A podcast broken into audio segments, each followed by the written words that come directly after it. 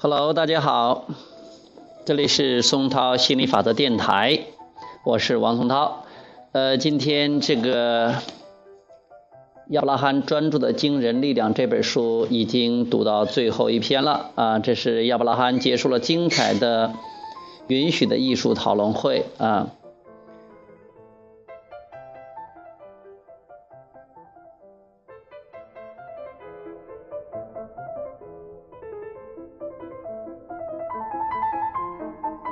今天这个非常好听的欢快的旋律是土耳其进行曲，我特别喜欢。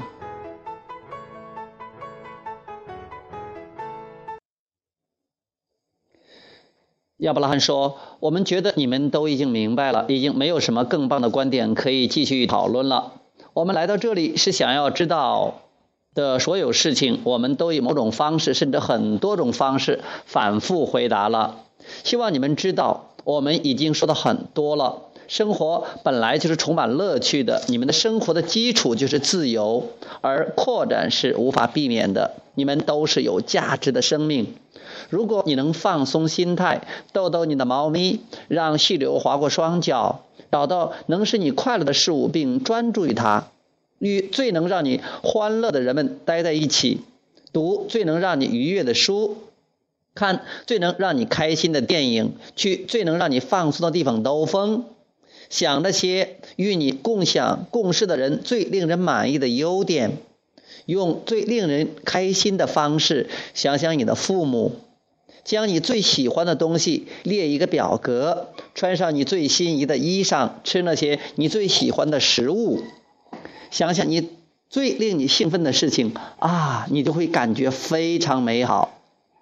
生活会以你应得的方式对待你，但是当你觉得你来到这里是为了克服困难，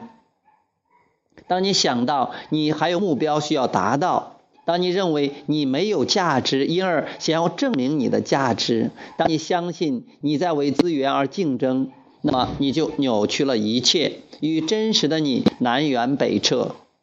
我们知道，你们很多人都被教导去做这其中的很多事情。我们能够感受到你试图找出解决方法的挣扎，但是生活本是充满乐趣的，你也是充满价值的，这是我们的承诺。在生活中